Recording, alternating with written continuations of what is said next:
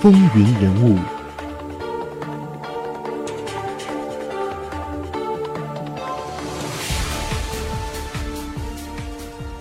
欢迎回到《总统风云录》，我是华丽。我们继续来看美国第三十五任总统约翰·肯尼迪。第二次世界大战之后，约翰·肯尼迪进入美国政坛。这其中很大一部分原因是因为他的哥哥小约瑟夫·肯尼迪在英国战场上执行任务的时候不幸牺牲，而他的哥哥是全家寄予厚望，将来要培养成美国总统的人。这样一来，家人将维护家族名声的重任寄托在了肯尼迪身上。一九四六年，他参加了众议院选举，在那一年的选举当中，民主党的形势不容乐观。自从1930年以来，首次失去了国会参众两院的控制权，但肯尼迪的表现却依然不错。由于马萨诸塞州的议员詹姆士·科利将出任波士顿市长，在国会中留出了一个空缺。经过努力，肯尼迪在竞选中获得了胜利。1948年11月，他再次当选众议员。此间，他提出过低房租公共住房和援助公私立学校的议案，建议削减对非洲和近东地区的浪费性援助。一九五二年，他以“肯尼迪将为马萨诸塞州做更多”这样一个口号，参加了参议院席位的竞选，并战胜了势头强劲的对手亨利·洛奇，赢得了一个马萨诸塞州参议员席位。在成功当选参议员之后，约翰·肯尼迪首先要考虑的是建立一个办公室，以满足他为之服务的马萨诸塞州的需要。而肯尼迪将进入参议院，视为他获得更高权力的一个跳板，是个不争的事实。一九五五年九月，在德怀特·艾森豪威尔总统心脏病发作、传言他不可能竞选连任的情况下，肯尼迪计划获得一九五六年副总统候选人的提名。并成为他担任八年副总统的前奏，然后是一九五四年竞选入主白宫，而到那时他刚刚三十七岁。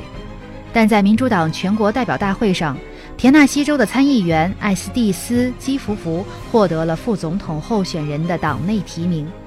竞争提名失败之后，肯尼迪于一九五六年至一九五七年间制定了一项战略。以照顾到民主党在民权问题上的各个派别，在一九五六年，围绕陪审团庭审修正案的争论引起相当的关注，而肯尼迪投票表示支持陪审团庭审。一九五三年九月十二日，约翰·肯尼迪与杰奎琳·里布维尔在罗德岛州结婚，他们的结合被描写为年度名人婚姻。从1953年7月开始，肯尼迪的背部疾病开始加重。在1954年4月进行的一次 X 光检查当中显示，他的第五节腰椎已经断裂。10月21日，他做了一个长达三个多小时的手术，将一个金属盘插进了腰椎里以固定脊椎骨。但由于插入的金属盘被感染，1954年2月又一次手术将它取出。肯尼迪一直休养到当年的五月才返回参议院，在这段时间以及其后的近两年时间里，肯尼迪数次面临生命危险，曾先后四次接受了天主教的中负圣事。天主教的中负圣事是教徒在病重垂危的时候，由神父傅圣油为之祝祷，可有助于赦免罪恶，获得善终。一九五六年，肯尼迪发表了一篇有关自己脊背外科手术的文章，叫做《我的病中体会》，最后定名为《当仁不让》。书中讲述了美国历史上八位著名参议员的职业生涯。该书出版后成为全美畅销书，并且在一九五七年获颁普利策传记文学奖。在上个世纪的五十年代。麦卡锡主义在美国兴起并且泛滥，它的影响波及美国政治、外交和社会生活的方方面面。麦卡锡主义也成为了一个专有名词，成为政治迫害的同义词。当时，肯尼迪家族对于麦卡锡主义是持支持态度的，而这样一段历史也让肯尼迪在竞选总统的时候希望抹去，但是又不能完全否认。自1950年之后，约瑟夫·雷芒德·麦卡锡与肯尼迪家族的交往日益频繁。麦卡锡在成为参议院的焦点人物之前，就与肯尼迪的父亲老约瑟夫·帕特里克·肯尼迪结下了深厚的友谊。老肯尼迪曾花费数千元的资金支持麦卡锡，后来也成为了他主要的支持者之一。在一九五一年的参议院竞选当中，老约瑟夫·帕特里克·肯尼迪与麦卡锡达成了一笔交易。麦卡锡在马萨诸塞州的投票中支持民主党候选人，而约翰·肯尼迪则不会在国会关于谴责麦卡锡主义的表决时投票支持该决议。一九五三年，肯尼迪的父亲又要求麦卡锡聘请约翰·肯尼迪的弟弟罗伯特·弗朗西斯·肯尼迪为自己的高级职员。一九五四年九月，在经过了九天的听证之后，国会的一个特别委员会建议谴责麦卡锡破坏参议院规则。当年十二月二日，参议院以六十七比二十二的表决结果通过了这一谴责。而在民主党中，唯一一个没有投票反对麦卡锡，更确切地说是没有就此问题投票的，只有约翰·肯尼迪。一九六零年，他在一次为自己的辩解当中说：“我从来没有说过我是一个十全十美的人。我见过大多数人犯过的错误。关于麦卡锡的事情，我当时处于一种非常尴尬的处境。我的弟弟在为麦卡锡工作，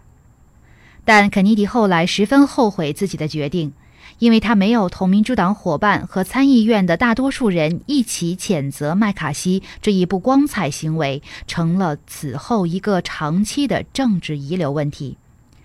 事实上，在一九五四年七月，在陆军听证会结束的时候，也就是参议院第一次考虑公开谴责麦卡锡的时候，肯尼迪准备投票反对他。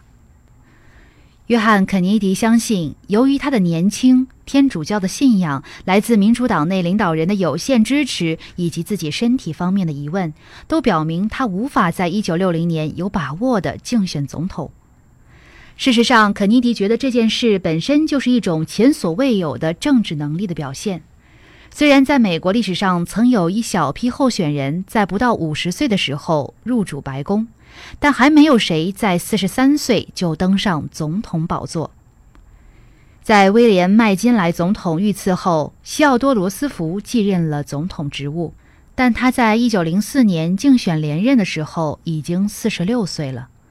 更重要的是，历史上只有一位天主教徒竞选过总统，他就是一九二八年的阿尔·史密斯，并且他惨败在赫伯特·胡佛的手下。尽管如此，肯尼迪仍然宣布他有意在1960年大选中竞选美国总统。肯尼迪在马萨诸塞州成功连任参议员，以及自1956年民主党代表大会以来在全国范围内越来越大的知名度，使他成为了许多人心目中1960年总统竞选的有力候选人。他的活力被看作是应对苏联挑战、经济萧条、种族隔离和杂乱无章的美国生活的优势。一九五七年，全美各地邀请他进行演讲的邀请函多达两千五百多份，而他同意在四十七个州做了一百四十四场演说，平均两天一场。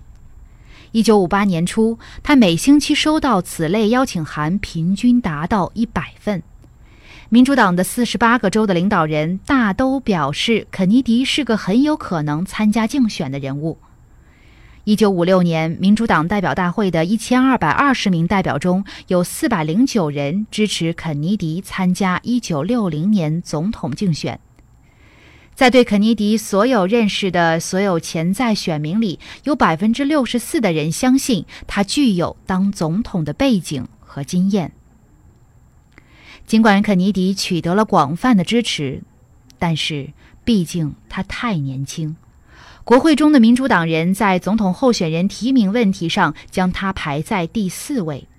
列在林登·约翰逊、阿德莱·史蒂文森、密苏里州参议员斯图尔特·塞明顿之后，倾向于让他竞选副总统。但是肯尼迪没有接受这一建议。他曾说：“我没有兴趣竞争副总统，我的兴趣是竞选总统。如果我要当选总统，我就会在一九六零年成功。如果我这一次成功不了，那么我可能要等上八年。那时会出现一些新的面孔，而我就会靠边站。”为了抵抗阻碍他的势力，肯尼迪在一开始便公开否认自己是个候选人。在民主党进行初选的时候，他面临的主要挑战来自明尼苏达州的参议员休伯特·汉弗莱和德克萨斯州的参议员林登·约翰逊。到1959年秋季，尽管肯尼迪还没有宣布参加竞选，但他已经启动了紧张而疲惫的日程安排，奔波于全国各地。在形形色色的场合向规模不等的人群发表演讲，提高自己的支持率是赢得胜利的关键。一九六零年一月二日，星期六，肯尼迪在参议院秘密会议厅里向三百名支持者正式宣布竞选总统。四月五日，在威斯康星州的初选中，肯尼迪获得了百分之五十六点五。总计四十七万六千零二十四张选票，成为该州五十七年来候选人在初选中获得的最多票数。而且，肯尼迪在十个地区中赢得了六个地区的多数票，从而赢得了该州百分之六十的大会代表。一九六零年五月十日。肯尼迪在西弗吉尼亚州取得了百分之六十点八比百分之三十九点二的压倒性胜利，战胜了休伯特·汉弗莱。此后十天内，肯尼迪又在马里兰州以百分之七十比百分之十七击败了韦恩·莫尔斯，在俄勒冈州同样以百分之五十一比百分之三十二取胜。到此时，肯尼迪已经是第七次大获全胜，打通了总统候选人提名的道路。不过，形势并不就此一片乐观。林登·约翰逊于1960年6月5日宣布竞选总统，并就麦卡锡问题等话题公开抨击肯尼迪。1960年7月13日，在民主党全国代表大会上，肯尼迪获得了民主党总统候选人的提名。尽管林登·约翰逊在这之前对他进行过重伤，但肯尼迪仍然邀请他加入竞选队伍，成为副总统候选人。肯尼迪天主教徒的身份也一直被认为是否能够公正履行总统职务的一大疑问。就这一问题，他在一九六零年九月十二日在德克萨斯州休斯顿对一群新教牧师进行的公开演说中做出了明确的答复。他说：“我不是天主教的总统候选人，我是民主党的候选人，只是恰好还是个天主教。在公共事务上，我不是代表我的教派，教派也不代表我。”在这次演说中，他还强调，相比于宗教信仰。一九六零年的大选中，还有更多更加关键的问题，因为战争、饥饿、愚昧和绝望是没有宗教界限的，并且恳求用宗教的宽容心服务于国家的安康。这一次的演说暂时抑制住了围绕宗教问题产生的喧嚣。风云人物，精彩稍后继续。